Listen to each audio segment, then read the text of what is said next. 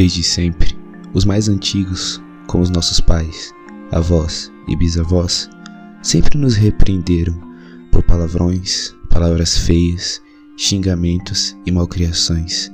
Sempre alegaram que palavras e atitudes como essas poderiam ter sua força. Porém, éramos crianças e muitas vezes em que ouvíamos tais avisos, não ligávamos muito. Queríamos apenas aproveitar o melhor de nossa infância. Até que chegamos na adolescência, a fase mais rebelde das nossas vidas, onde na maioria das vezes não queremos saber de nada. Não gostamos de obedecer às regras e discutimos com os nossos superiores constantemente, seja por alguma roupa que queríamos usar, uma festa que queríamos ir, ou até mesmo aquele namoradinho ou namoradinha que queríamos encontrar.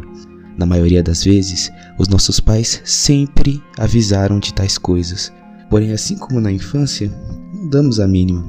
Nas horas da raiva, falamos coisas que não queremos dizer de verdade. Palavras que saem da boca para fora, seja um xingamento ou um insulto.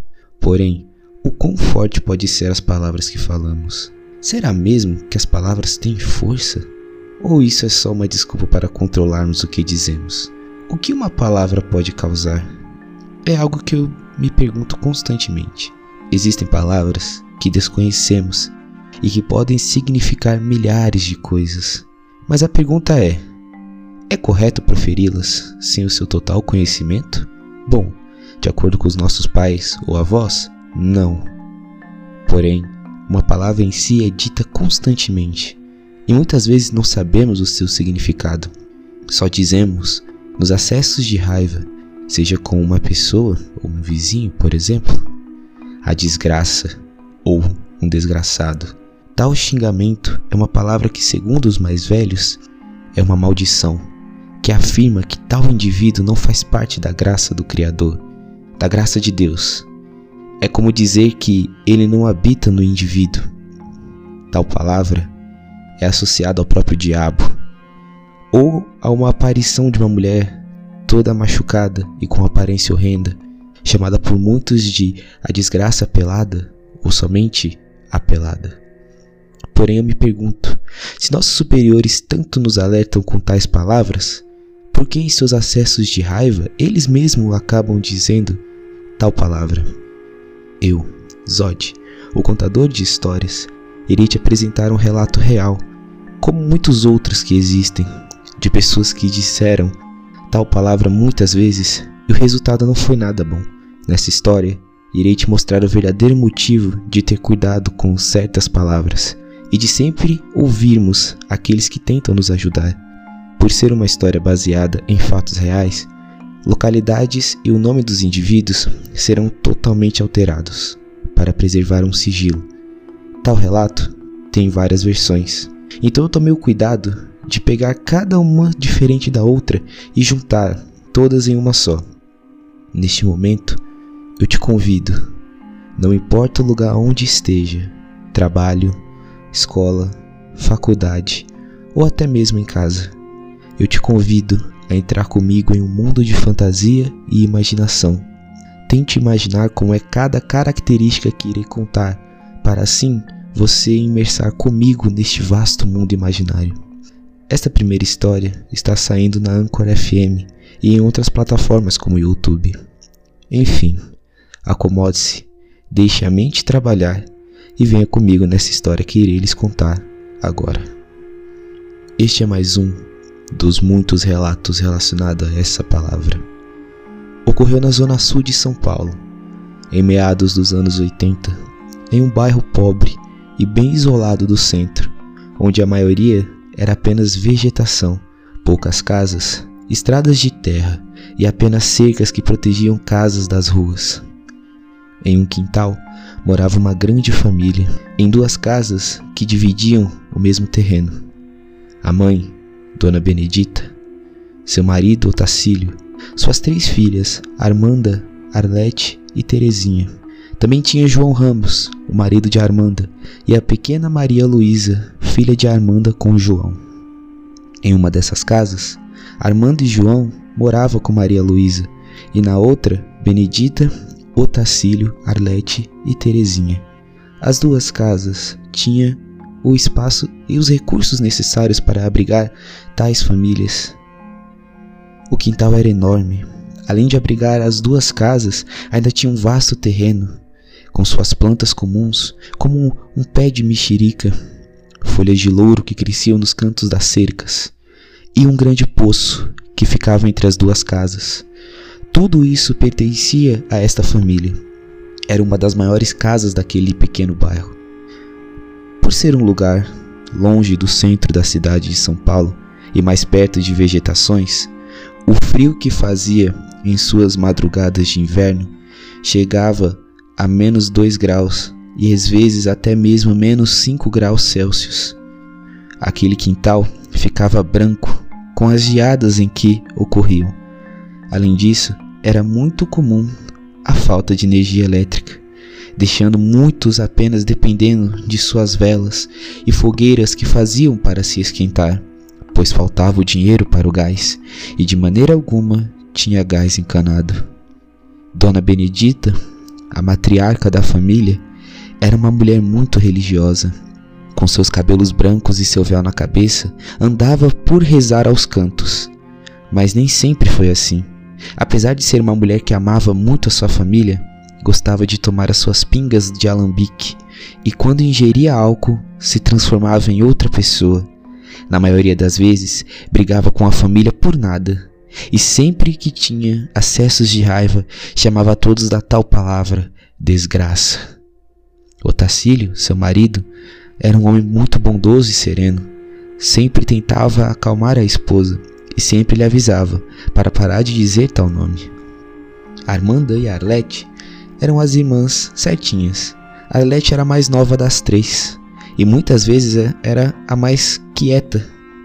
Ficava sempre à sombra dos pais e obedecia. Armanda tinha Maria Luísa e outros dois filhos, que não foram mencionados neste relato, para cuidar, junto com João. E Terezinha era a mais rebelde das três, gostava de frequentar festas e encontrar o seu namorado. Porém, havia um problema. O namorado de Terezinha gostava de fumar maconha. Então Terezinha acabava indo no embalo e Dona Benedita sabia disso.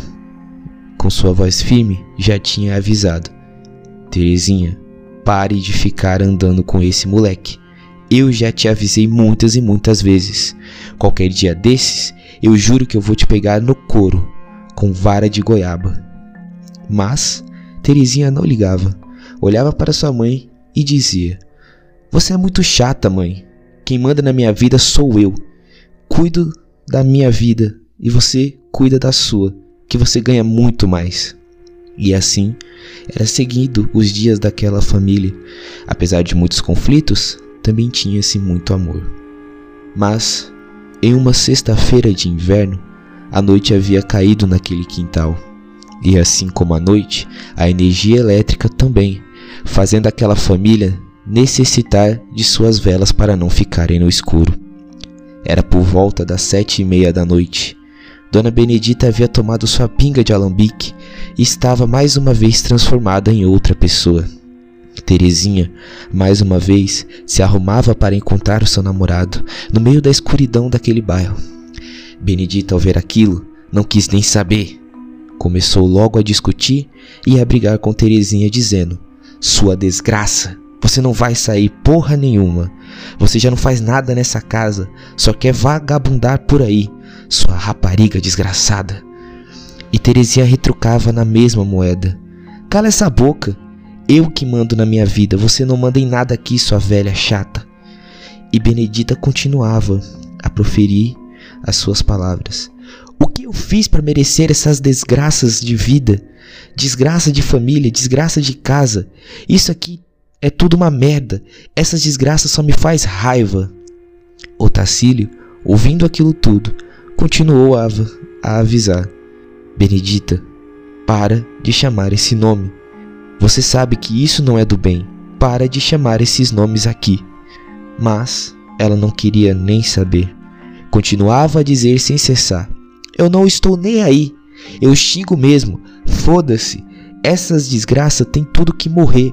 Essas porras. Bando de filhos de uma rapariga. Otacílio, para não ouvir mais aquilo, abriu a porta de casa e saiu em direção ao quintal para respirar. Porém, quando colocou os pés na porta, ele paralisou. Não conseguia se mexer, pois algo que viu penetrou seus olhos. Estava sem reação. Maria Luísa, a filha de Armanda que estava junto com ele, começou a falar: Que bicho feio! Credo! Que bicho mais feio! Olha que bicho feio! Arlete logo em seguida veio atrás e também viu a figura monstruosa que apareceu em cima do poço, especificamente na estrutura de madeira que puxava o balde, também conhecida como sari. Era algo demoníaco, uma figura negra na forma de um enorme cachorro. Estava trepado em cima do poço e olhava fixamente para Otacílio. Era peludo e tinha um grande olho vermelho que queimava como fogo, unhas grandes e negras que arranhavam a estrutura. Otacílio, vendo tudo aquilo, falou para Benedita: Você chamou tanto ele, mulher, que ele veio te ver. Agora você vai lá se resolver com ele. E no mesmo instante, fechou a porta, e a figura demoníaca continuava em cima do poço, olhando fixamente para a casa de Benedita. Quando Terezinha estava para sair, Otacílio alertou: Se eu fosse você, eu não saía de casa.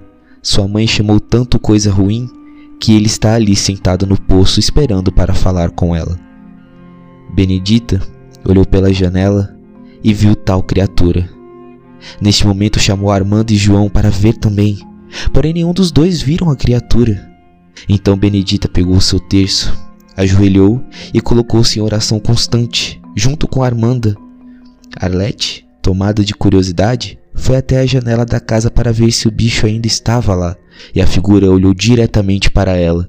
Neste momento, o medo tomou conta de seu corpo e ela acabou desmaiando. Otacílio rapidamente foi socorrer a Arlete, enquanto Benedita e Armanda rezavam forte. Depois de vários minutos de oração, a criatura do poço soltou um forte rugido e começou a correr em volta daquele quintal, como se fosse um grande cachorro preto, assombrando aquele local. Era tão alto que suas unhas enormes arranhavam o chão de concreto, fazendo um alto barulho.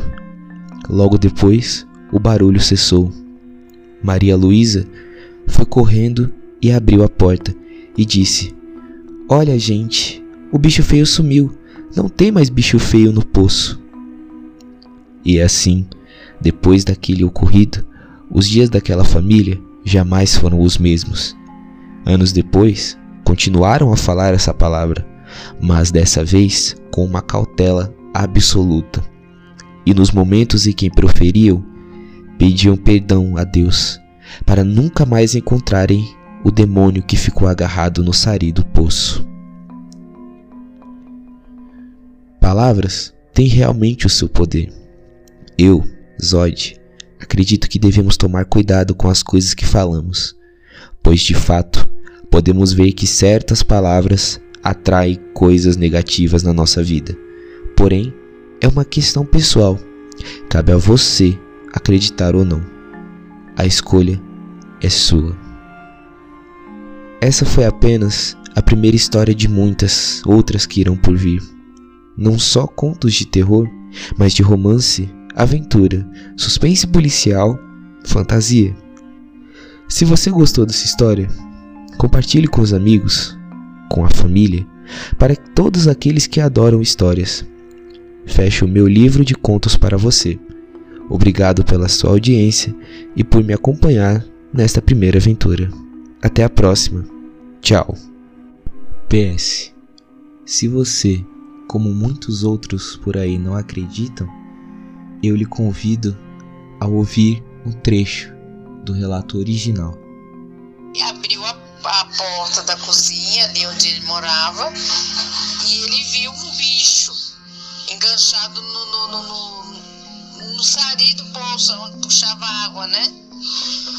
Aí um bicho com o olho vermelho, soltando fogo assim pelo olho, com os olhos grandes, vermelhos, um negócio muito feio, porque sua avó xingava muito, né? O nome da pelada, aquelas coisas. Até a próxima.